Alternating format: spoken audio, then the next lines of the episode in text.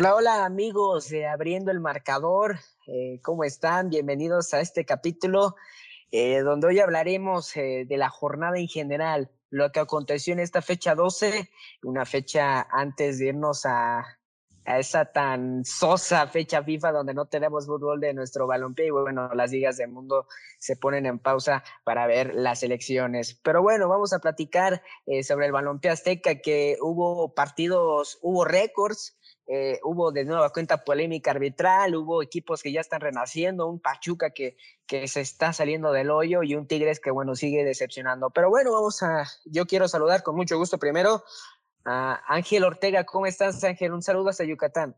Igualmente un saludo, este, te mando y también a mis compañeros, amigos. Eh, un gustazo seguir con ustedes. Este, el proyecto sigue creciendo y pues vamos a platicar. Así es, así es un proyecto que sigue creciendo. Y bueno, también de Yucatán vamos hasta Veracruz y porque vamos a saludar a Mauri Hernández. ¿Cómo estás, amigo? Un, un fuerte saludo. Hola chicos, muy buenas noches. ¿Cómo les va a todos ustedes? Eh, nada, este, les, a toda la audiencia les invito a que oigan detenidamente el show porque hay mucho que comentar. Así es, así es. Vaya que, que pasó bastante en esta, en esta jornada 12. Y bueno, por último, eh, hasta Tapachula con Ángel Javier Canseco. ¿Cómo estás, Ángel?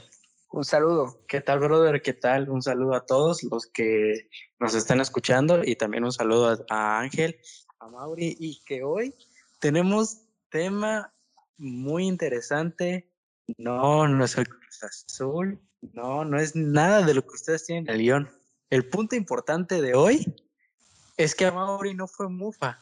Le dio Milton Caraglio, le anotó gol al Cruz Azul. Eh, por nada, de hecho, solo en la última jugada. Con un penal que también era dudoso, ¿eh? Para mí no era. Pero lo dio, pero latinó. Sí, sí, sí, a Mauri. A, ver si ya cortó una racha.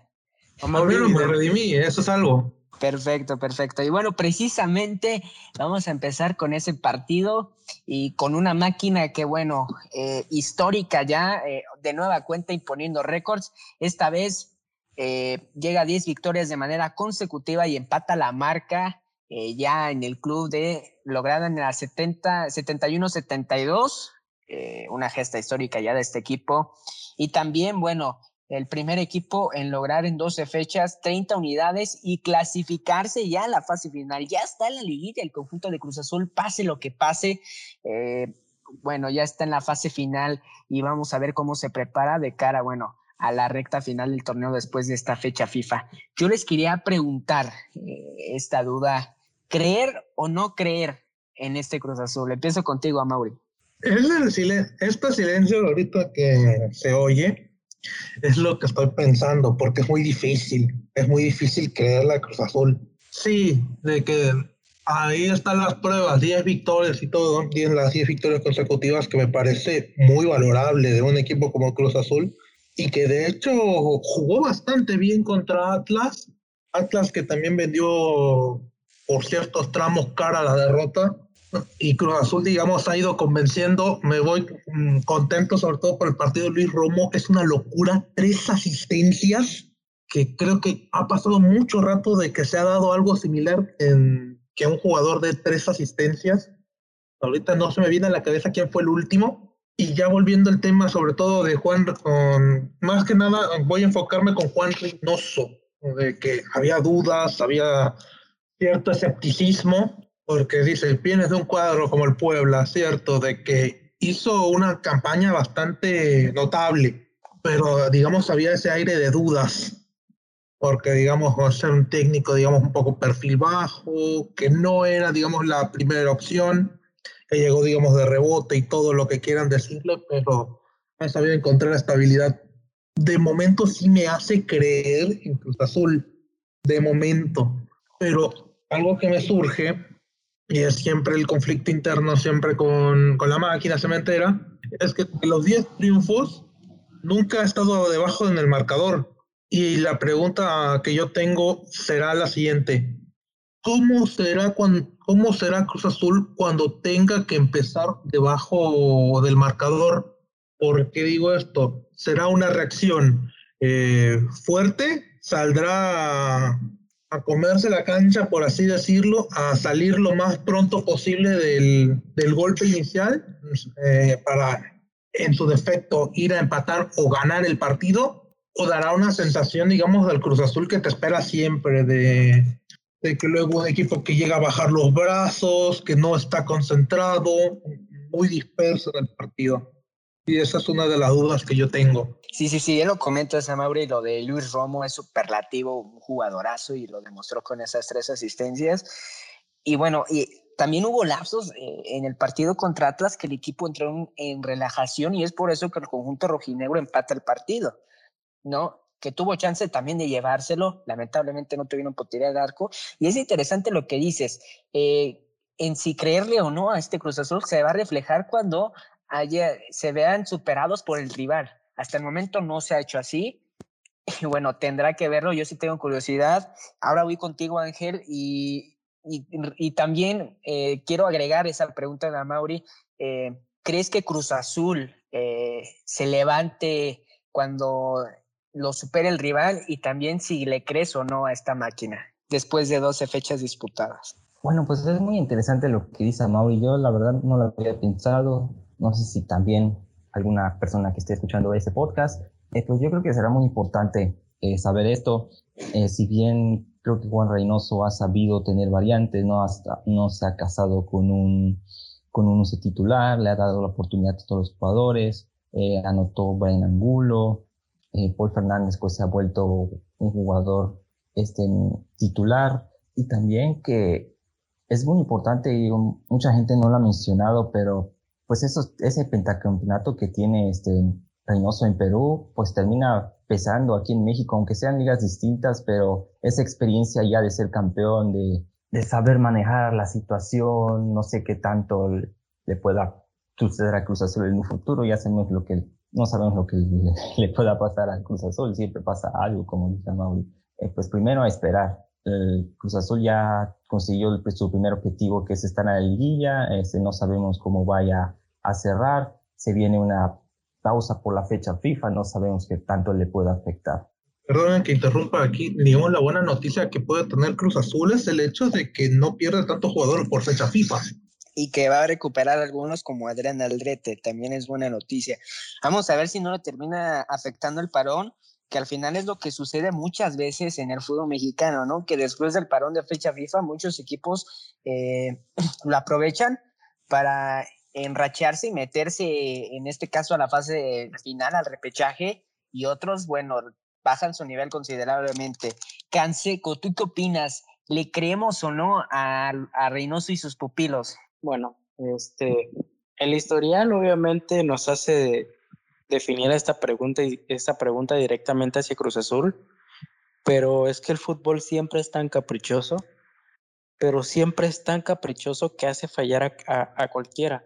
O sea, es cierto, Cruz Azul ahora trae una malaria de veintitantos años, pero y que varias veces ha llegado a la final y no termina por concretar, es cierto, se han presentado fantasmas como, como, como dicen, como le quieren llamar, este, otros les llaman suerte u otros sí directamente les llaman trabajo, pero es, este, es, es lo bonito del fútbol, o sea, nunca hay nada asegurado, nunca hay nada ganado. Podrá jugar muy bonito un equipo, pero esto se define por goles y quien meta goles es quien va obviamente a ganar. Eh, lo hemos visto con el Cruz Azul, lo hemos visto con el Atlas, lo hemos visto con, con equipos como América, como Chivas, lo hemos visto con nuestra selección mexicana en, en Holanda, eh, contra Holanda, perdón, en Brasil, eh, o sea, lo hemos visto en infinidad de ocasiones con cualquier equipo. Lo vimos que con el Barcelona ante el PSG.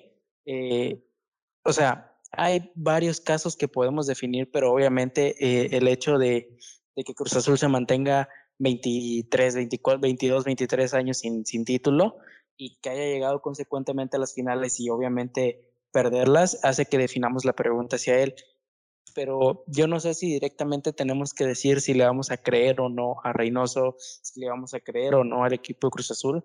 Simplemente que lo que ellos están haciendo hasta este momento es un gran trabajo. Han realizado un muy buen trabajo. Eh, el equipo juega de manera bien. Eh, han estado anotando los goles son de las mejores ofensivas, de las mejores defensivas, y pues obviamente esperemos este trabajo sea recogido con, con, grandes frutos y que obviamente tenga paciencia para un proceso, porque este, obviamente los aficionados exigen ya un resultado, los aficionados exigen ya ver títulos, porque al final de cuentas es, tienen, tienen sed de eso, pero no sé si en este torneo se vaya a dar. Yo, o sea, la verdad, veo a Cruz Azul como uno de los tres o dos candidatos más serios al título, pero pues obviamente eso se tiene que esperar. Habrá que ver cómo llegan a la liguilla. Y en cuanto a la pregunta de Amauri, la verdad a mí me, me gustó mucho y habrá que hacer énfasis en, en, en, cómo ha trabajado Reynoso al menos cuando ha tenido el marcador abajo. Yo solo se me viene a la cabeza dos recuerdos. Uno, ese es su primer partido, no sé, no estoy seguro si fue su primer partido dirigiendo a Puebla, pero al menos sí le recuerdo que fue uno de los primeros, ese Puebla contra Juárez, donde inicia Juárez ganando 1, 1 a 0 con gol de Darío Liscano y Reynoso hace modificaciones y, recuerdo perfectamente que creo que fue al 70, o no sé si estoy confundiendo el partido, pero fue al 70 donde mete a Matías Alustiza y hace un y anteriormente había hecho dos cambios haciendo eh, un cambio total del esquema, aventando más a su equipo hacia el frente y al final de cuentas le da el fruto de, de, empatar el partido y posteriormente ganarlo. Y también le recuerdo otro partido que fue muy polémico en el sentido porque hablamos de que, que Puebla enfrentó a Monarca, perdón, a Monterrey. Ya estoy aquí reviviendo los muertos. Este, que enfrentó a Monterrey y Monterrey comenzó ganando. Y Monterrey se puso con la ventaja 2 a 0. Y, Puebla inmediatamente Reynoso con sus cambios. Eh, recuerdo, no sé si, bueno, sí recuerdo que, fue un cambio, entre comillas, eh, cuestionado porque termina sacando a Chumacero que Chumacero, que Chumacero en ese torneo eh, estaba de manera espectacular y, termina, y termina metiendo también a, Marrugo.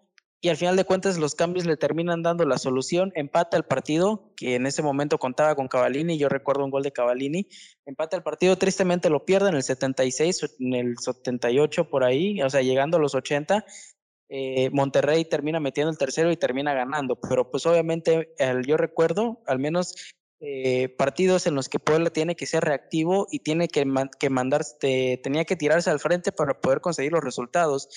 Pues eso lo hizo Reynoso, eso lo hizo Puebla y, y, veremos que creo, bueno, al menos con Cruz Azul tiene material para hacerlo, que cuando Cruz Azul vaya perdiendo el marcador o se vea ante un panorama complicado, tiene que ser reactivo y pues Reynoso sabe cómo cómo enfrentar esas circunstancias. Él primero sabrá definir qué circunstancias se le presentan y cómo resolverlas. Así es, pero con todo respeto, eh, no, es, no, es, lo mismo la casaca del Puebla eh, que la casaca de Cruz Azul. Obviamente el historial le da buenos dividendos a Reynoso, pero habrá que verlo en un club con más jerarquía qué va a pasar si se va abajo. De acuerdo totalmente, tiene más materia prima yo creo que está obligado a que este equipo si se va perdiendo tiene que regresar a la cena del triunfo rápido. Porque ya conocemos el historial con Cruz Azul, digamos, eh, es un equipo que por lo regular le vienen fatal los resultados malos. ¿A qué voy con esto? Porque digamos es de si Cruz Azul en algún momento eh, de la temporada eh, llega a perder, que es muy normal que suceda, la reacción de Cruz Azul suele ser muy tardía, o sea, que le dura el golpe un par de semanas, tres, cuatro semanas inclusive, y tiene lapsos donde está jugando mal, donde empieza a tener errores constantes, y eso, digamos, es un poco la preocupación que a uno le surge de Cruz Azul. O sea, que se, que se vuelva a repetir la historia, como ya, la, ya se la conocemos a Cruz Azul, que tal vez hilar uno o dos partidos, o bueno, no, no, no derrotas necesariamente, sino resultados malos, o, sí, pasó, por, poner el ejemplo, pasó en el final del campeonato pasado. Cruz Azul, de hecho, cierra mal el torneo anterior, este, antes de llegar a la liguilla, inclusive que tiene derrota con Pumas, tiene derrota con Tigres, y ahí, digamos, como que surgió la duda de, híjole, Cruz Azul se va a caer, se va a caer en algún momento digamos, con Tigres, digamos, esquivó la primera bala, pero no esperábamos la tragedia que iba a suceder en Ciudad Universitaria. No, y que fue una gran tragedia, la verdad. Vamos a ver, eh, yo creo eh, será importantísimo y llegar embalados a la liguilla, porque yo creo que va a depender muchísimo, como bien lo dijo a Mauri. El golpe no le dura, eh, el golpe no le dura poquito a la máquina, tarda, tarda en, en volver a lesionar. Pero bueno, eh, ya dejando un poco de lado a esta máquina de Cruz Azul, bueno, vamos a un equipo que está decepcionando bastante. Regresó del Mundial de Clubes siendo su campeón del mundo, en una gran participación, la mejor de México en el Mundial de Clubes. Y bueno, hoy está pasando una crisis eh, severa, diría yo, de resultados. No encuentra la brújula, no, no encuentra por dónde Ricardo Ferretti.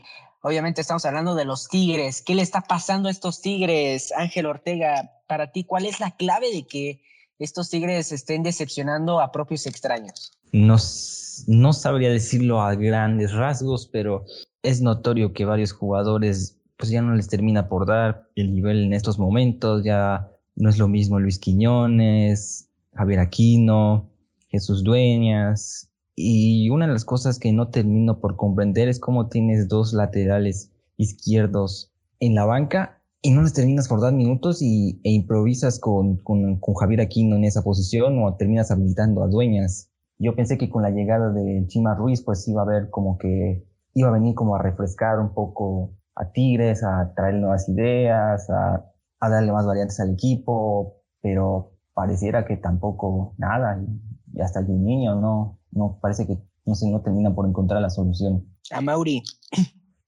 eh, ¿tú qué piensas de, de estos Tigres? ¿Cuál ha sido la clave? Y qué bueno que lo mencionó Ángel, las decisiones del Tuca. ¿Tú crees también que ya el ciclo terminó del brasileño al mando de los Tigres? Eso lo puse en Twitter hace unos cuantos días y me de... vengo pensando eso un poco, creo desde el año pasado, eh, de aquella eliminatoria ante Alianza de El Salvador, eh, cuando era antes, previo el gol de Nahuel Guzmán, sí, terminé mufando por ahí, ahí ya, ya a Mauri Mufa activado. Pero a lo que quiero ir es lo siguiente, de que me daba la sensación de que Tigres ya era un cuadro que ya se venía desgastando, que ya se sentía en cierto punto que ya la magia, por así decirlo, coopera, se le estaba acabando. Y otra de las cosas que se nota en Tigres es lo siguiente, de que está muy casado con un 11 Ferretti, que a diferencia de, por ejemplo, lo que ha sido Juan Reynoso con Cruz Azul, eh, ha, digamos, dispuesto de meter un poco más de mano de, en el equipo. Con el caso de Ricardo Ferretti es que va casi con el mismo 11 y eso, digamos, como que te da una sensación de me estoy limitando yo solo. También Ángel está levantando la mano, así que vamos a, eso de la edad lo dijiste en el primer episodio, ya también nos tratamos. sí, es una de esas, porque digamos tenía el hecho de la, eh, la veteranía puede ser buena, digamos para saber cerrar partidos. Eso no quede dudas. Un, un, buen veterano de hecho te ayuda, digamos, a manejar los tiempos a la perfección. El tema es, eh, en, una, en un partido, digamos, te puede servir, digamos, como vamos a hacer un paralelismo, lo que es una carrera. Comparemos una carrera corta, digamos que ahí Tigres, digamos, puede salir avante perfectamente. Y ya el, el, campeonato de liga es una especie de maratón. Ahí ya, digamos, necesita la resistencia. Y ya a Tigres, digamos, se le va acabando un poco, digamos, la estamina, la gasolina, como le quieran decir. Y es un poco preocupante. También es un equipo que, digamos, se está notando muy corto de efectivos, también porque ha habido también por ahí una situación del COVID, por ahí, no recuerdo muy bien, pero recuerdo el hecho de que hay muchísimos juveniles en Tigres en el banco de suplentes y dice, esta es una de las plantillas más importantes del país y la banca, la mayoría es sub-20, sub-17, eh, por así decirlo. Sí, sí, sí, y, bueno, lo ideal yo creo que sería conjugar veteranía con, con, juventud, ¿no? Y con cierto ya recorrido en el fútbol mexicano, que es lo que yo creo que ha dejado de hacer el Tuca Ferretti, porque además, bueno, tiene la banca a un Leo Fernández que demostró la verdad condiciones, pero verdaderamente espectaculares con, en esos seis meses que estuvo con Toluca, eh, en ese semestre con los Diablos Rojos y bueno, lo sienta, ¿no? Tiene material para explotar, pero como bien dices, Mauri, si casa con un 11 y así es muy difícil que, que rejuvenezcas la plantilla. Eh, a Mauri, sí, te cedo el micrófono. Eh, pero ahí con lo de Leo Fernández, este, y eso no quería llegar al tema, pero independientemente suele pasar. ¿Qué le pasó? Eh, lo transformaron para mal. Ya no es el tipo que, digamos, encara, desborda, busca, eh, eh, ya no se algo diferente y te lo transformaron en un tipo que llega a ser hasta cierto punto plano, que no participa, como que ya no levanta la mano, cohibido hasta cierto punto. Otro que me sorprende que parecía que iba a jugar más porque lo habíamos visto en Querétaro, Jordan Sierra. Sí, sí, sí. Otro que también, otro que se ha quedado ahí en, a medio camino, que de plano ya no le tiene tanta fe. Jugó varios minutos en el Monterrey de Clubes, sí, pero en general no lo veo, no lo veo en el campeonato y eso con algunos jugadores que bien podrían ser titulares en cualquier otro equipo, no parece. Este tema, o sea, me parece hasta un motivo de, de tanto enojo que, puede causar muerte en tantos aficionados del fútbol mexicano. O sea, yo, yo no entiendo como por qué mantener a tanto talento, o sea, como Jordan Sierra, como Leo Fernández, tenía ese, perdón, perdón por, el, por hasta el tartamudear, pero es que es un, es un enojo muy grande porque también hace unos años, bueno, al menos hace un par de años, yo veía un crecimiento en las, en las categorías inferiores con Rafael Durán. Y obviamente, pues Rafael Durán. Rafael Durán, es cierto, ahorita que me acuerdo. que incluso hizo gol en Ciudad Universitaria, ¿no? Perdón. en un 3-3, equipo no se le dan las oportunidades, sale a Lobos WAP, tristemente, pues obviamente Lobos WAP no fue un equipo en el que él pudo encajar y, ahora tristemente pues está en liga de expansión con los venados, que ahí está haciendo su trabajo, haciendo lo que le toca y que pues también no está, no está jugando del todo mal, obviamente pues tiene que acompañarle un poco más los números, pero a ver, es que al final de cuentas yo no sé qué es lo que pasa que yo, yo no lo critico, por no usar a Leo Fernández, por no usar a Leo Fernández, a, este, a Rafael Durán, a Jordan Sierra, a, a, a Venegas, es, eh, Francisco Venegas. Sí, también. Aldo Cruz, que también llegó a este campeonato. incluso no sé, incluso no sé, Ángel, incluso no sé si Aliente no lo usaba antes de que se enrachara. Sí, no lo usaba, o sea, y, y, aquí es lo que voy a hacer. A mí no no, yo no lo critico porque los tengas en la banca. Lo que yo critico es que te estés casando con un 11, cuando obviamente pues no, no entiendo a qué viene ese casamiento, que sí, o sea, le ha dado resultados, pero pues también eh, hay que darle un poco de rotación a la plantilla, al menos para mantenerlos bien anímicamente, para que haya una competencia entre ellos y que y porque y el segundo punto clarísimo, porque no todos los equipos te exigen lo mismo y pues obviamente necesitas variantes, porque Guiñac te puede funcionar contra Santos como no te puede funcionar contra Cholos. ¿Por qué? No porque Cholo, no porque Guiñac esté mal, sino porque cambian eh, las marcaciones, cambian el estilo de juego de los equipos y pues obviamente tienes que, utilizar a diferentes jugadores o al menos utilizarlos de diferente manera o con otros acompañantes, porque pues por algo eh, estás haciendo tu trabajo y pues por algo estás estudiando los rivales y, y por algo ves conveniente usar a alguien y no conveniente usar a alguien. Pero este personaje ya se casó con un 11 desde hace unos años que solo viene rotando si se le va, si se le va a un jugador, lo, suple con otro y ya, así está. O sea, no entiendo por qué cuando para mí Tigres tiene una plantilla que se puede explotar aún más, que es cierto, Tigres, así como está, viene siendo eh, el mejor equipo de la década, pero no sé, a mí no me termina de, de de encajar bien esta idea. Y además, bueno, le quitas talento a otros equipos, ¿no? Y te lo voy a poner en ejemplo. Eh, le quitaron a Carlos González a Pumas y luego eh, en el último partido lo sienta, ¿no? El caso del Liente López que, que apenas lo pone y bueno, el muchacho muestra sus condiciones y además no le dan, no le dan salida, ¿no? Y le ponen eh, cantidades exorbitantes, ¿no? El caso de Leo Fernández que creo que hubo un acercamiento de América y por el alto costo que le puso la, directiva Feñila, al final no terminó por salir.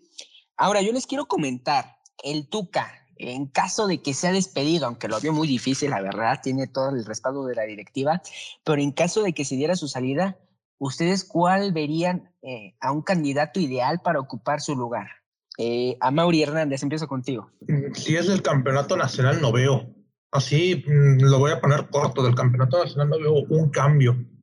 Eh, por así decirlo. Habrá que ver si uno por ahí se destapa, pero digamos va a ser un poco complicado.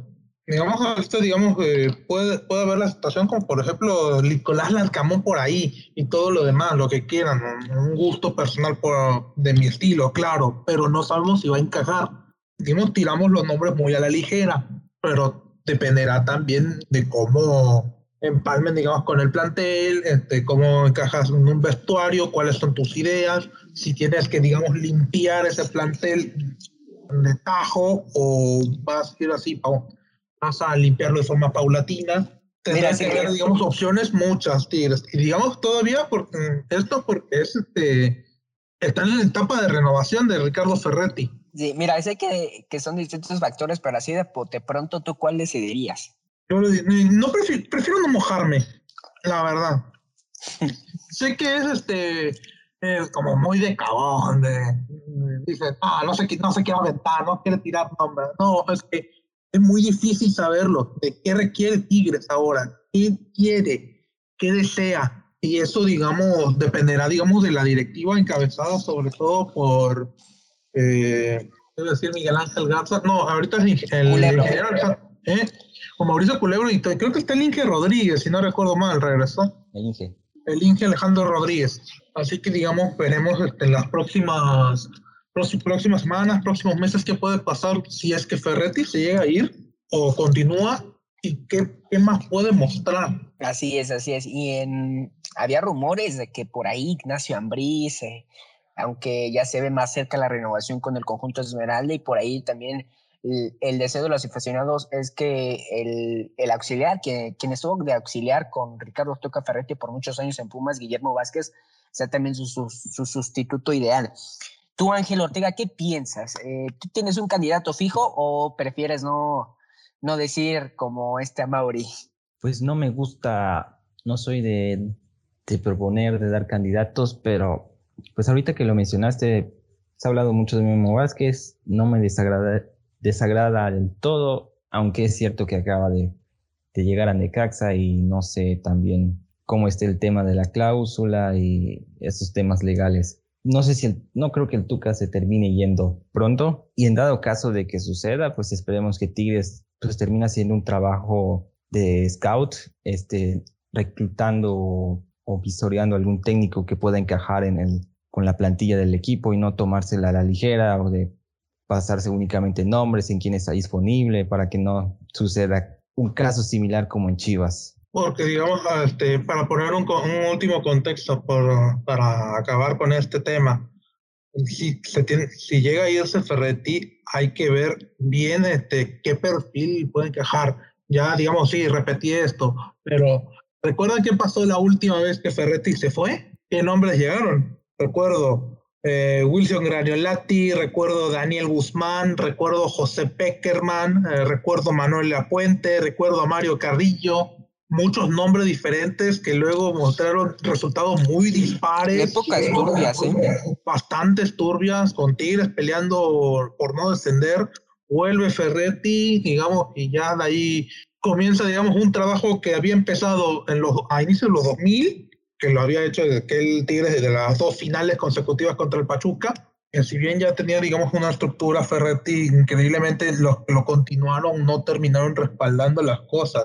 Y eso puede ser una, un caos por ahí, porque tiraron hace no muchos años el nombre de Tomás Boy por toda la referencia que tiene en, en la institución regiomontana, pero no sé, a mí no me convence nada después de ya pasado los años y tiene que saber elegir bien y para no repetir los errores del pasado. Así es, vamos a ver en qué termina esto de los Tigres este desde. Y bueno, pasando a otro tema, eh, las bondades del fútbol mexicano volvieron a ser de las suyas y bueno, ya lo Pachuca, después de que estuvieron varias semanas navegando eh, en, en aguas turbias, siendo coleros de la general, sin ninguna victoria. Bueno, se han enrachado tres al hilo y este Pachuca de Pesonano pinta para meterse lleno al repechaje. Eh, ¿Cómo ves a este equipo, Javier Canseco? Eh, ¿Y cuál, es, cuál tú ves la clave para que haya, para que tenga este repunte realmente positivo? En primeras, este, me siento eh, un poco triste porque a mí no me preguntaste lo de Tigres, brother. Y sobre todo porque yo quería soltar un nombre. Ah, sí, sí, sí. No, no, no, no. Si quieres dar tu conclusión, perdón, perdón, perdón.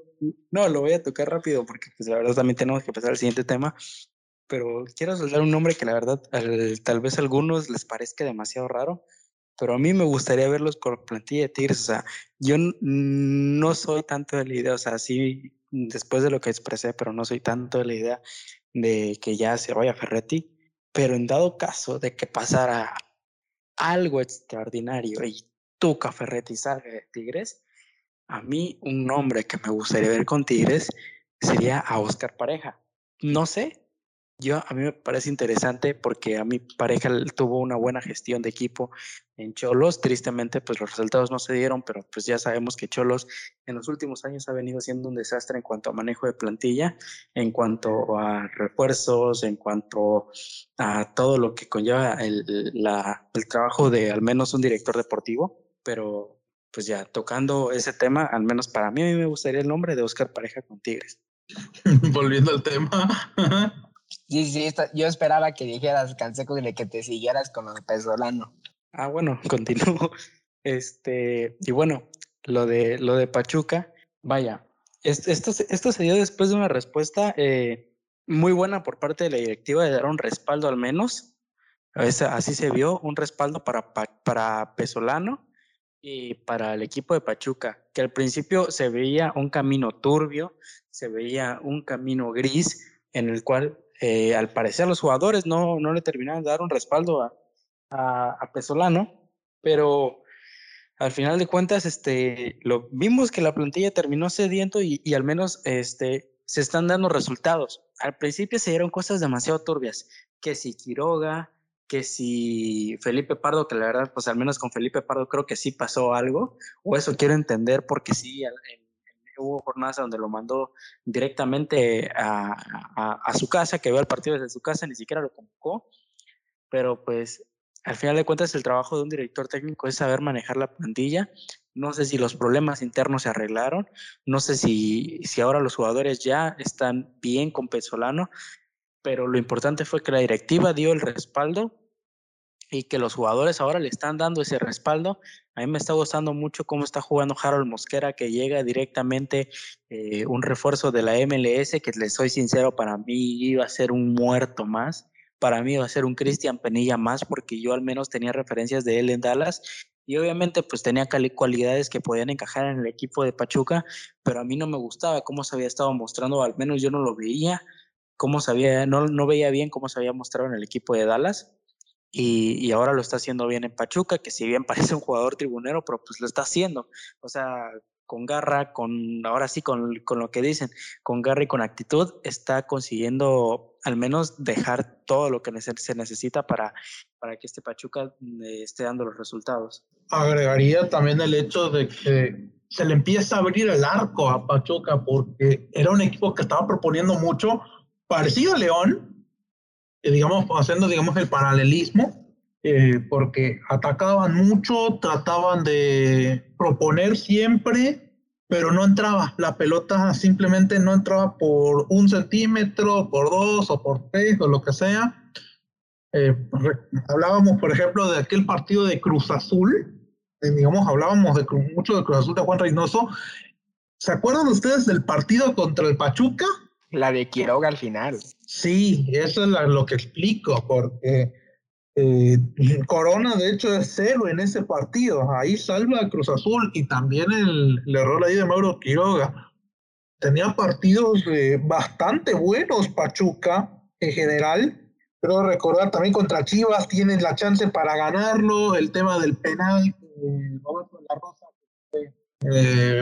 una situación bastante triste, porque también si ya de por sí no estábamos respondiendo de la forma correcta de la Rosa esto lo está hundiendo. Y eso también un nombre que hay que destacar es el renacer precisamente de Roberto de la Rosa, que no le esperaba. Sí, sí, que ha venido haciendo goles y que incluso, bueno, les dio la victoria frente a Tigres. Eh, Ángel Ortega, ¿tú qué opinas de este Pachuca? Si hay algo en lo que, pues, por lo menos cada persona lo podrá interpretar de distinta manera, pero si hay algo que ha ayudado en no haber descenso, pues es que pues ha cuidado un poco ese tema de los procesos. Digo, yo aplaudo mucho que se cuide el tema de, de darle el beneficio al técnico y no irse a la ligera de despedirlo y traer a otro. Eh, según la pizarra del DT, que publicó un muy buen hilo, en este torneo Pachuca es número uno en tiros a gol, centros al área, tiros de esquina conseguidos, tercero en pases en cancha rival y tercer mejor promedio de posición. Pesolano, ha, debutado a nueve jugadores y pues le ha dado minutos a jugadores jóvenes como Kevin Álvarez, Figueroa, Eric Sánchez, Brian González, Efraín Orona y pues el ya mencionado eh, Roberto de la Rosa. Habrá que ver cómo termina el torneo, si, se, si permanece en el club y sobre todo si le terminan trayendo refuerzos, porque creo que también la salida de Víctor Dávila terminó por, por pesar y pues tampoco hubo tiempo para traer otro refuerzo de esas características. Sí, eso es uno de los temas, sobre todo que me he encontrado con el tema Pachuca, que era, digamos, tal vez para pulir un par de cosas en el mercado de invierno y no trajiste nadie. Y eso, digamos, hay un, un error ahí de la dirección deportiva, sobre, encabezada por Marco Garcés. Dejan ir a su mejor jugador, que es Víctor Dávila. Sí, pero yo creo que Dávila con Dávila yo creo que se rompió y era sana su salida porque con Pachuca eh, yo creo que ya estaba rota la situación tanto con el club como la afición, ¿no? Y sí, por, en específico por esas fallas tan tremendas que hubo en CEU. Sí, pero o sea, fuera de lo que pasó en CEU, fue el mejor del torneo con Pachuca eh, en el, en el pero, pero a un nivel medio, no lo vi en el nivel que lo vimos en Ecaxa y que con el que está empezando a mostrar en León. Sí, porque le había costado, porque de hecho recuerdo, ajá, recuerdo que con Dávila había tenido inclusive una lesión de larga duración en su primer año en Tuzos. Sí, eso digamos había, había digamos lastrado un par de cosas de Víctor Dávila porque le recordamos un montón de arranque, este, por banda derecha, eh, digamos, siendo, por ejemplo, lo que luego fue Brian Fernández en Necaxa, similar a lo de Víctor Dávila. Que por cierto, lamentable lo de Fernández, ¿eh? Ah, sí, una lástima, digamos, lo que ha pasado con ese jugador que la verdad, una, una, de, las, una de las carreras más arruinadas por factores externos que ya hablarán en otra cuestión, en fin. Eh, volviendo al tema Dávila, ¿eh? No, que si nos, rápidamente, que si nos ponemos a lamentar las carreras de los jugadores, también lástima lo que ha pasado últimamente con Dairo Moreno. Edson Puch. Luego, luego hablo de Edson Puch, ¿eh? porque la verdad este, hablaremos un poco fuera del aire. En fin, este, ya con lo del tema Víctor Dávila, que digamos ya estaba usando otro rol, ya, ya era más falso 9 inclusive, que ya se ve visto en León, que digamos lo tiene digamos un poco más encaminado Gabriel pero ya digamos, si tienes este una, ¿cómo podría ponerlo? Eh, hay, hay zonas en las que tenés que reforzar y necesitamos este, mejorar ciertas cuestiones. Una de ellas siento que era la parte del 9, que si bien hoy ya va, va recuperando a Roberto de la Rosa para la causa, que ya digamos ahí se metió Roberto Nurce, eh, digamos a ninguno de los dos le tenía tanta fe como, como se tiene digamos ahora, o el caso de Mauro Quiroga, que ya venía, digamos, un poquito de bajada por el tema San Luis. a mi gusto, un mercado un poco deficiente. Y, digamos, esperar lo que pudiera suceder. Eso sí, ya de ahí ha sido mérito de Paulo Pesolano eh, tratar, digamos, de combinar las, las piezas posibles, lo que le quedaba, claro. Parecía, digamos, contra Querétaro que ya había tocado fondo. Y lo aguantaron, ¿eh? Lo bajaron, lo bajaron durísimo. Porque Yo creo, eh, si, si, si tuviéramos los, igual el formato que teníamos anteriormente antes de esta pandemia, yo creo que Pesolano hoy ya no estaría en Pachuca. Sí, eso también pensaba. Sí, porque también, es difícil. Porque, o sea, también, o sea, es obvio que el tema pandemia también implican eh, en que Pachuca le dé un respaldo a Pesolano porque cortar otro proceso y seguir. No, pero además por lo del repechaje. Es viable. O sea, sí, pero es cierto, lo del repechaje apoya, pero fuera también, Pesolano le, le queda todavía, creo que dos años, un año de contrato, y pues hoy en día Pachuca sí es como que no, no creo que se quiera dar el lujo de estar pagando esos años, pero es que, ¿sabes? Al menos con Pesolano yo he encontrado una clave eh, que, que, le está gustando a Pachuca y que posiblemente vaya por ahí el tema de darle el respaldo, además del factor económico, que es la confianza que él da y el proyecto que le da a los jóvenes, que que a mí me ha estado gustando, que, uh, que en los últimos partidos, que si bien se veía que había una plantilla que no estaba comprometida del todo, lo que él hizo fue pues limpiar a algunos y darle la oportunidad a jóvenes, que creo que habían como tres, cuatro tres o cuatro ahí debutantes, o sea, jugando con, con, Pachuca, no recuerdo perfectamente quiénes eran, pero pues ahí se estaban mostrando y que al final de cuentas es la línea que sigue Pachuca en los últimos años. Ha sido, por ejemplo, Efraín, eh, el caso de Eric Sánchez, que digamos, si ponemos el caso de jugadores revelación de todo el año calendario, puede que esté Eric Sánchez, porque no lo tenemos muy ubicado en su día, y Pesolano le ha dado mucha confianza y ha respondido perfectamente con esta pareja con Luis Chávez. Sí, sí, sí. Y de lo rescatable es eso, Pesolano, eh, yo creo que si le dan continuidad, yo creo que sí puede ser grandes cosas. Obviamente también le tiene que ayudar un poquito con los refuerzos, ¿no?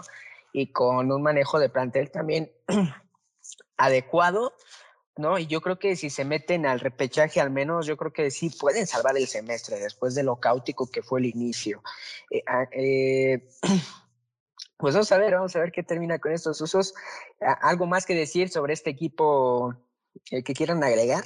Digamos, este, ahí reforzar lo que tú mencionas de la dirección deportiva, ahí tiene que atinar y perfeccionar las cosas Marco Garcés, porque no puede hacer este, dos, tres mercados muy deficientes y quedar tan impune de la situación. Hay palito para Marco Garcés, perdón. Y también, este, o sea, repito, o sea, dejan ir a su mejor jugador y no traen a nadie. El refuerzo fue Mauro Quiroga, que si bien reflectores a Quiroga no le faltan, pero no era al menos para mí el jugador que necesitaba Pachuca, porque como lo vimos con Dávila, como lo vimos con Cardona, Pachuca no es no necesita tanto de un 9 al menos de un goleador. Ya nos hemos dado cuenta que los goles llegan por parte de Erika Aguirre, por parte, bueno, en estos últimos partidos han participado Quiroga y Roberto de la Rosa, ¿cierto? Pero pues también participan Víctor Sosa, participan Aguirre, como lo dije, participan otros jugadores eh, y al final de cuentas tú lo que tienes que hacer es traer un jugador que también apoye en eso. Que optimice el sistema Ajá, en, en, el sistema. Y pues obviamente no, no, no hay un jugador que, que haya llegado bien. Yo recuerdo perfectamente cómo el profe se, se murió pidiendo a la Chofis y a la Chofis y a la Chofis. Y pues a mí me pareció una gran opción de mercado. O sea, prácticamente no contaba para Chivas.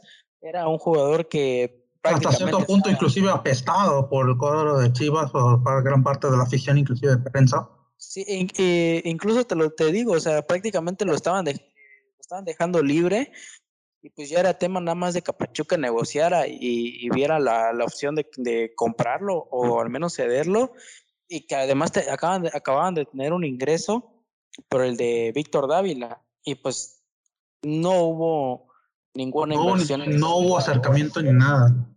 No, no, o sea, nada. Y como tú lo dices, o sea, no puede haber un tercer mercado de fichaje malo. No, no, no se pueden permitir eso. Porque ya Pesolano, digamos, se va a cansar y probablemente se pueda ir. Y eso, digamos, para el Pachuca, si ya de por sí es un, proyecto como muy volátil, eh, o que, digamos, las apuestas de entrenadores no le han salido tan rentables, eh, llámese, lo por ejemplo, lo de Paco Ayestarán, llámese lo de Martín Palermo, que, digamos, un caso muy curioso, a Ayestarán y a Martín Palermo le cumplieron los caprichos que, por ejemplo, a Pesolano no le están dando ahí digamos ahí que hay que ver este, los errores que están cometiendo digamos ya en el tema administrativo porque no puede ser que esté dejando ir tantas oportunidades. Sí, sí, y por último, eh, bueno, ya para cerrar el programa, eh, esta vez no hay fecha FIFA, pero ¿qué les parece si hay fecha FIFA? Sí hay, sí ah, hay fecha FIFA. Mejor dicho, no hay Liga MX y, y, no sé si quieran dar los pronósticos o nos esperamos en otra ocasión. No, yo quisiera también este, hablar de un tema para terminar el show. Sí, sí, sí, de lo que, quiera, Y por mi tono de voz, que ya me estoy poniendo un poquito contento. Y, no, no, me, ven ustedes, pero yo me estoy poniendo una sonrisa de oreja a oreja. Quiero hablar de alguien que la verdad me está gustando muchísimo por lo que está haciendo. Y nada más, empieza con L y termina con N. Y ya lo saben ustedes, está en, un equipo del, de la zona centro-sur del país, un equipo que es muy carismático, y ya lo saben todos ustedes. es el pueblo de Nicolás Larcamón, que la verdad me tengo mucho de qué hablar y mucho por comentar. Dale, dale, que por cierto fue, de hecho sí, se me estaba yendo el tema, pero fue un partidazo el que vimos en el infierno, 4 a 4, un equipo que jugó la parte complementaria, la mayor parte de ella, eh, con 10 hombres y bueno, meterse al infierno y jugarle tú por tú al equipo de Toluca que, que bueno, tampoco dio su mejor juego, pero jugarle tú por tú en el infierno sí es bastante meritorio, ¿no? Y en los cuatro, mm, digamos, los, los distintos cambios, Puebla siempre estuvo abajo. Eh, estuvo luego tramos 1-1-0, 2-0, 2-1, luego cuando llegó el 2-2 quedó 3-2, luego terminó 4-3 y luego llega el 4-4. Aquí, por ejemplo, de lo que, lo que voy a rescatar sin duda de alguien como Nicolás Larcamón, sin duda ha sido la dirección de campo, este, siempre ha sabido encontrar soluciones desde el banco, que no son nombres tan llamativos, en algunos casos, eh, llámese por ejemplo lo de Ferraréis, el caso de Guillermo Martínez, Daniel Aguilar, el Fideo Álvarez, que digamos parecerían jugadores de un equipo muy clase B, pero Camón en distintos momentos y en distintos tramos ha sabido encontrar eh, debilidades en el rival y en entender perfectamente cómo cambiar el juego definitivamente. Por ejemplo, en el, cuando el partido está 3-2, eh, ingresan, ya lo había mencionado con el caso de Daniel, Daniel Aguilar y Guillermo Martínez. La asistencia la hace Guillermo Martínez desde un centro por banda, banda izquierda del Puebla, banda derecha de Toluca, y termina marcando eh, casi por punto de penalti Daniel Aguilar. Algo, algo que decir eh, de, de, este Puebla, y también quiero replicar un poco lo que, que, algo que leí en Twitter de Gustavo Torres. Él retuiteó un post que mencionaba, o sea, o era una pregunta que decía, ¿qué parado utilizarías si te expulsaron a un jugador? Y él menciona cualquier parado menos 4-4-1, porque por lo regular, si cambias ese parado, no vuelves a tocar la pelota. Y Larcamón, cuando se, se le dieron, cuando notó la expulsión, él estaba al principio jugando al menos con un, con un parado fijo de 3-4-3 que cambiaba a un 5-3, 5, este, 3-2 y en este parado cambió con la expulsión o se mantuvo con la línea de tres atrás, con, con, tres, con, con tres en medio campo y los dos de arriba. No, estoy haciendo mal mis cuentas. Tres, cuatro y los dos de arriba. Este, y es una dirección de campo, como tú lo dices, en donde se refleja cómo el equipo mantiene ese, ese ímpetu por buscar el balón, por atacar, atacar los espacios que estaba dejando Toluca, las bandas que también fueron débiles en este partido. Eh, hay, muchas cosas que se, que se deben de resaltar de lo que hizo el Arcamón y de que él detectó en su momento que, debió atacar y por eso se dio este resultado de 4 a 4. Yo no sé, porque he escuchado muchos comentarios o he leído eh, comentarios donde mencionan que si a Pola no le expulsan a ese jugador, incluso hubiera ganado. No estoy seguro de eso, porque sin ese jugador expulsado o, o, sin, ese, sin ese accidente, Larcamón pues obviamente no hubiera cambiado su, su, parado y, no, y tampoco hubiera cambiado tanta la exigencia del equipo poblano y posiblemente incluso Toluca se hubiese quedado con la, con la victoria. No lo sé, o sea, cualquier cosa pudo haber pasado. hay miles, hay, hay miles de posibilidades, pero yo quiero resaltar lo que, lo que hizo Larcamón y, y, seguir a Mauri en esta feria de aplausos a, lo que hizo el director técnico. Que ya de, de por sí ya venía mostrando, digamos, muchas variantes cuando estaba en el fútbol de Chile, con, digamos, con clubes, digamos, digamos, mm, muy similares al Puebla, este, con, poniendo el ejemplo, digamos, con equipos como Curicó Unido, Deportes Santofagasta, Huachipato, que son, digamos, clubes muy parecidos en el, en el hecho de que son, eh, bueno, creo que con Curicó Unido y Deportes Antofagasta, sobre todo, clubes que, digamos, que tenían que ser uno desde el colectivo, porque no tenían figuras, porque digamos tenías que estar optimizando siempre jugadores, porque ahí digamos en el, en el fútbol chileno, digamos, si no eres digamos de los tres grandes, tipo Universidad Católica, Colo Colo y Universidad de Chile, hay una clara falta de, puede haber una clara falta de talento, y ahí lo tienes que compensar perfectamente con sistema. Y ahí, digamos, Larcamón se hizo fuerte en, con línea de cuatro, en algunos casos, con línea de tres, sobre todo, digamos, aquí en el Puebla aposta sobre todo por ese 3-4-3, muy al estilo de Marcelo Bielsa en su día, o 3-3, eh, digo, 3-1-3-3, que también ha jugado así, con los carrileros bastante largos, que yo honestamente tenía mis dudas por el hecho de que se le estaban yendo muchos jugadores. Eh, vamos a ser honestos, no me esperaba el rendimiento de jugadores como Diego de Buen, que si bien en Liga de Expansión estaba haciendo las cosas bien, en Primera División sus últimos años no habían sido del todo buenos. Había, había dudas sobre todo sobre jugadores como Juan Pablo Segovia, que venía de fuera, que había sido campeón, bicampeón de hecho con América de Cali en el fútbol colombiano.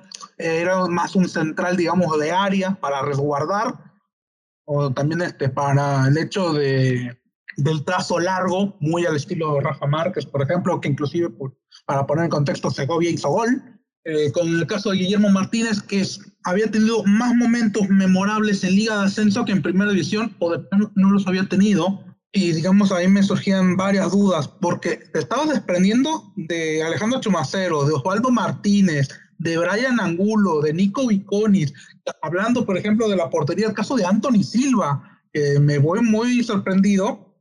Bueno, no tan sorprendido porque Anthony Silva es un portero de selección, con, muy consolidado en la selección de Paraguay, pero ya este, era, era duda porque Viconis ya era una garantía en el arco y digamos con Puebla, eh, digamos lo bueno que tuvo fue no perder a tres jugadores súper importantes, que eran Omar Fernández, Cristian Tabó y Santiago Ormeño, porque esos siempre han sido, digamos, la constante en el sistema del Puebla.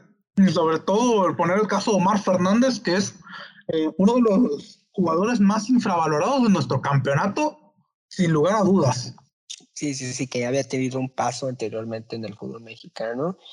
Y bueno, yo, yo no sé mucho de táctica, no soy tan, tan experto como ustedes, amigos, pero yo se veo un equipo eh, con idea, un equipo que sabe lo que juega, un equipo comprometido, con enjundia, férreo, que está dispuesto a ganarlo todo, un equipo, porque también cuenta demasiado, yo creo, en este tipo de equipos, eh, el creérsela, en saber que pueden superar a los más, a los más grandes, por así decirlo, que pueden superar a un Rayados, que de hecho lo echaron en el repechaje, que pueden echar a un Tigres, que pueden echar a un América, a un Cruz Azul. Yo creo que le da mucha confianza a este equipo que sin tanto nombre eh, te puede generar demasiadas cosas buenas y está dejando una sensación grata a, a propios y extraños, porque incluso si no eres aficionado al Puebla, te agrada ver al equipo por, por, el nivel de fútbol que muestran, por la competencia, por, por el compromiso. A mí en lo personal me agrada muchísimo ver a este Puebla y yo lo pongo como un candidato. Eh, yo quisiera que llegara al menos a semifinales porque es un equipo carismático, un equipo animador de la liga. ¿no? Y como les eh, digo, eh, ustedes ya comentaron las variaciones tácticas de Nicolás Larcamón, todo lo que ha hecho. Yo no soy tan experto, pero eh, coincido con ustedes que es un equipo con demasiada idea. Eh, para complementar, digamos, el tema de Puebla, y esto, digamos, tenía uno de mis últimos apuntes, esto hace muy bien a la liga, eh, de los clubes que sean atrevidos, que luchen, que no den nada por muerto, porque, digamos, nutre el campeonato de, de buenos equipos, que refresca la baraja de entrenadores que de por sí ya está algo gastada. Vean el caso, por ejemplo, de de Bravo de Juárez o de Necaxa que apostaron muy a... Que por ejemplo, a Mauro, era lo que por ejemplo hacía Monarcas, eh, Jaguares de Chiapas. Sí, que apostaba algo, digamos, empezaron a apostar por cosas que en su momento eran diferentes. bueno, más con jugadores que con entrenadores, porque digamos mucho entrenador de la baraja local que luego tenía eh, Jaguares, por poner un ejemplo, porque recuerdo con René Isidoro García, Luis Fernando Tena, Ricardo Lavolpe, digamos ya Morelia, digamos en sus últimas épocas, que era, digamos, con... Ya en la última etapa el profe Cruz y Sergio Bueno. La, sí, el profe Cruz y Sergio Bueno, este, sobre todo, digamos, de la última etapa de bonanza de Jaguares, que fue por allá por entre 2011 y 2013, y digamos con Sergio Bueno, que ahí tuvo por 2000, eh, ya en el, la apertura 2015, y con Morelia, digamos que hasta lo último, que fue la época Guede, que apostó también por algo muy diferente, por, bueno, lo intentó con Torrente, igual tenía unas ideas muy similares a Guede, pero que le faltaba gol, que digamos ya era una cuestión, digamos, de acierto. Y ya volviendo al Puebla, aquí en este caso, para cerrar, ahora sí de forma definitiva mi, mi apunte, lo de eh, ¿Por qué digo que también alimenta de manera muy positiva a la liga? Porque sencillamente una liga en, determinados casos no la determinan sus clubes grandes, la determina el nivel medio de sus clubes en general. Digamos, eso alimenta perfectamente la competición. Eh, por ejemplo, decían, ¿por qué el fútbol español estaba muy nutrido en su día? Por ejemplo, del 2012 al 2016 pero si tenías al Barcelona en Madrid como referente, bueno, pues estaba también el Atlético, estaba el Valencia, estaba el Sevilla, estaba el Atlético de Bilbao, eh, tenías a, que se metió en Europa, el Málaga, Levante, tenías muchas opciones, el Betis había dado grandes momentos. Que de hecho, por ejemplo, yo ahorita lo veo con la Bundesliga, ¿no? la supremacía la supremacía de Bayern está obligando a demás equipos que se refuercen bien. El ejemplo de Leipzig, de Wolfsburgo, que está haciendo una grandísima temporada, el tercero de la general, Frankfurt, Dortmund, Leverkusen, el Unión Berlín, el Unión Berlín, que ha ido sorprendiendo, siendo uno de los planteles más nobles. Sí. sí, sí, y séptimos, ¿eh? o sea, buena posición. Y también lo vemos en este momento la Serie A, donde la Juventus ya perdió. Sí, esa, esa hegemonía ya la perdió y, y, no va a ser campeón este torneo porque Milan, Inter de Milán, eh, supo eh, inyectarle a su plantilla. Milán por ahí, la verdad, hicieron una gran temporada, no les terminó alcanzando. Napoli, o sea, es, es muy bueno, es importantísimo lo que dice a Mauri y es muy cierto. Eh, tener equipos de media tabla que, se atrevan a arriesgar y obviamente es lo que tiene en pie a las ligas de forma competitiva. Y para poner, digamos, un contexto un poquito más parecido, digamos, aquí a nivel Latinoamérica, es por ejemplo lo que está resultando ahorita el fútbol en Ecuador. Por poner un ejemplo, ahorita que estuvo el caso de IDB recientemente campeón en Copa Sudamericana, que estuvo Barcelona, hasta MLE, que Chile. En, en Chile, digamos, no se da tanto, porque digamos el fútbol chileno es muy, muy raro, muy volátil. Podría ser Argentina o Brasil, pero digamos el hecho es que como tienen tantos clubes en competiciones internacionales, luego se desvirtuó un poco la cosa. Digamos, voy más por el caso de Ecuador, por el Uruguay. creo que Ecuador es el, es el ejemplo perfecto que das y lo vemos por lo que ha pasado en nuestra liga. A ver, vino Guillermo Almada, y nosotros nos hemos dado cuenta que al menos antes le ha dado un respaldo, ya ha tenido un proceso y Almada le estén quitando jugadores, le estén mermando la plantilla, él sigue dando resultados. Y, lo vemos y oportunidad a los jóvenes. Ajá, y gracias a ese trabajo, ahí, ahí tenemos a Santiago Muñoz, ahí tenemos a Osejo, ahí tenemos a Arteaga, tenemos a varios jugadores. Al Mudo Aguirre. Al Mudo Aguirre, que, eh, que a pesar de de que muchos le critican por, ya sea por la ausencia de gol, lo que quieran, él, él hace un trabajo bueno eh, cuando, cuando le toca entrar al, campo y en Ecuador... Pues, Lozano.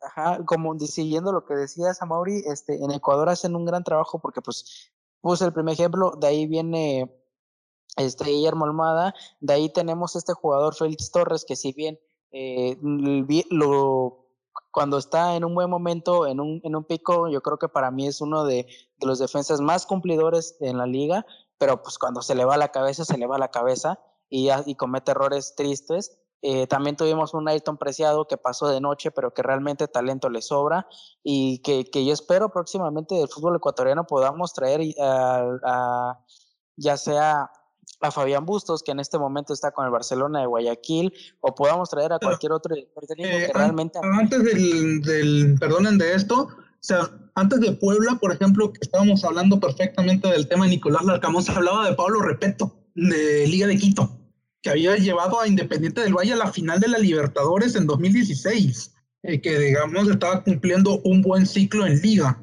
Y que eh, son estas apuestas que ha hecho el fútbol ecuatoriano y que obviamente como nos queda lejos o al menos no conocemos tanto la liga, no, no, no nos enteramos de ella, pero realmente los equipos ecuatorianos han tenido un, una creciente en las apuestas por los directores técnicos y una creciente eh, en la exportación de jugadores y también en la creación de jugadores.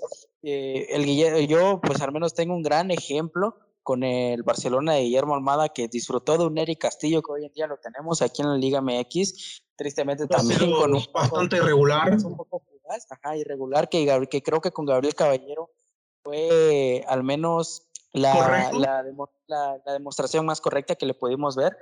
Y también Félix Torres, Darío Aymar, que a mí me gustaría verlo, en su momento sonó para Cruz Azul. Sí, que se eh, cayó por un tema de una lesión grave. Matías Oyola, que también fue, fue un gran, es un gran jugador. Javier, Arreaga, Javier, Arreaga, que hoy en día está en el Seattle Sounders. Eh, Juan Ignacio Dineno, que... Que de ahí vino Dineno, que dimos lo... Sí, pasó por Sporting y después, bueno, fue a Deportivo Cali. Creo que estaba préstamo en Racing, ¿no? Es era préstamo de Racing de Avellaneda, pasó por Deportivo Cuenca y Barcelona de Guayaquil, que ahí el dato que, digamos, muchos le llegaron a atizar, por ejemplo, a alguien como Rafael Puente del Río, que decía que uno de los jugadores que le habían presentado para llevarlo al fútbol mexicano era Juan Dineno cuando jugaba en Deportivo Cuenca. Qué bueno que no se la llevó. Antes, antes de fichar por el, por el Barcelona. Y ah. Rafael declinó esa opción. Sí, porque tenía Julián Quiñones, que digamos también era una, una, un jugador que en ese momento estaba rindiendo muy bien. Sí, y realmente no se quedó sin gol de, como, como tal. Eh, pero ahí estuvo Juan Ignacio también estuvo por ahí Ariel Nahuelpan, que es cierto, primero pasó por nuestro fútbol, pero pues también estuvo en, el fútbol ecuatoriano. O que de hecho sí pasó, ¿no? Sería un jugador que desde hace años, algunos amantes de, del fútbol sudamericano, nos gustaría ver aquí. Que antes, antes creo que Nahuelpan, antes incluso de llegar a Pumas, sí jugó en Guayaquil. En Barcelona. Sí. Este, también otros nombres que por ahí han pasado por el fútbol mexicano y que digamos también han llegado a rendir de una u otra manera. Ahorita tenemos un caso muy reciente de, alguien que estuvo en el fútbol ecuatoriano y está buscando tener suerte en México, que es Gaby Torres. Sí.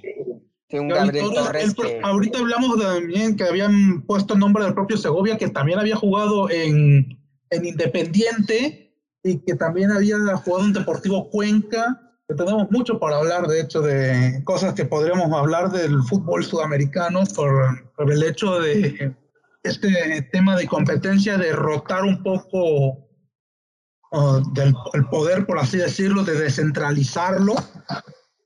Y por la corriente que tenemos, vaya, porque al final de cuentas, al menos antes es cierto, se traían las estrellas, el que funcionaba en Colombia, en Brasil, en Argentina, se lo traían y hoy en día, pues, eh, hay más scouting, mercado ¿no? sudamericano, ajá, es, hay más scouting, eh, hay un poco más de trabajo en saber qué posiciones y qué cualidades traer, porque pues antes se traían a, Pepito y decían, no, pues fue goleador en Colombia, ojalá lo sea aquí, pero pues uno no sabía con qué dotes venía. O, veían, o, veían videos de YouTube y en base a eso lo pinchaban. Exacto.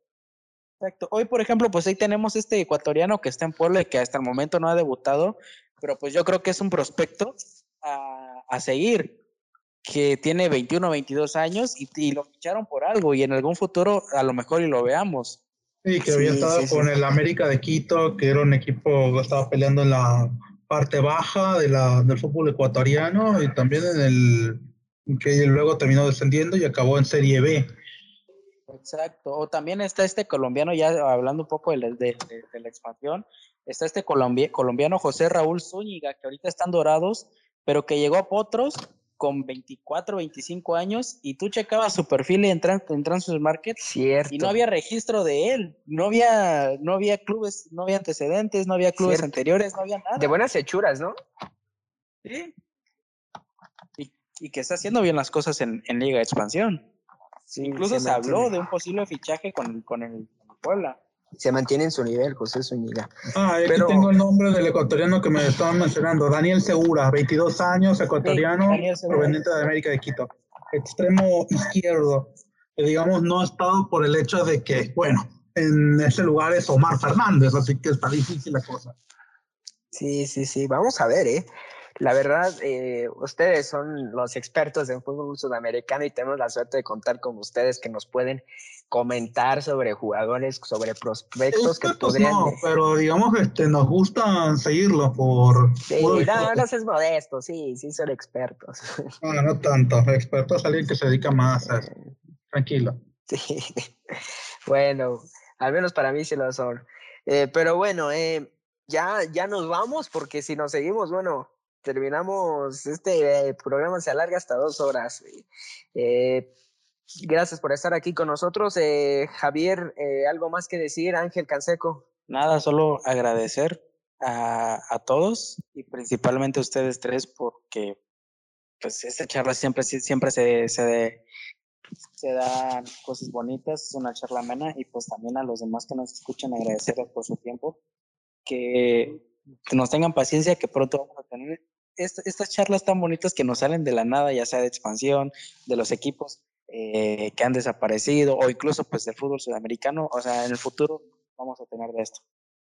Así es, y ojalá eh, por ahí lo hagamos en vivo para tener la interacción en tiempo real. Eh, Ángel Ortega, nos vamos.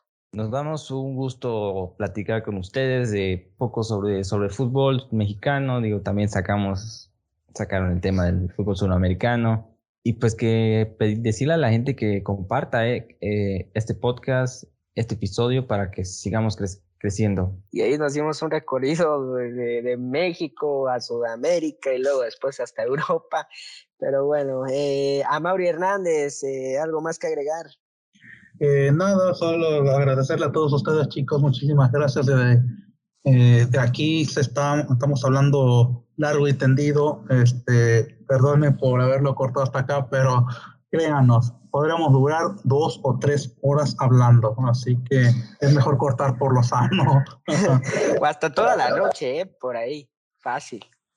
Sí, ustedes deberían eh, escuchar lo que hemos hecho este, con varias horas por ahí. Pues bueno, una, una sesión por ahí de Zoom que tuvimos bastante larga, en donde hablamos casi de todo. Perdón. Sí, sí, sí, pronto, pronto vendrán. Eh, grabaremos una de esas charlas que hemos tenido que han salido de la nada. Eh, bueno, pues agradecerle a ustedes por su sintonía, la verdad. Eh, para ustedes hacemos este podcast, sin ustedes, bueno, yo creo que ya habríamos tirado la toalla demasiado pronto. esperen, esperen más programas porque se vienen, la verdad, sorpresas. Hablando largo, ahora sí, largo y tendido. ¿no? Gracias por su paciencia, por escucharnos, por aguantarnos también. Y bueno, a nombre de Ángel Canseco, eh, de Ángel Ortega, de Amaury Hernández, eh, soy Gabriel Andrés, esto fue Abriendo el Marcador. cuídense mucho y bueno, hasta la próxima, hasta el próximo episodio. Chao.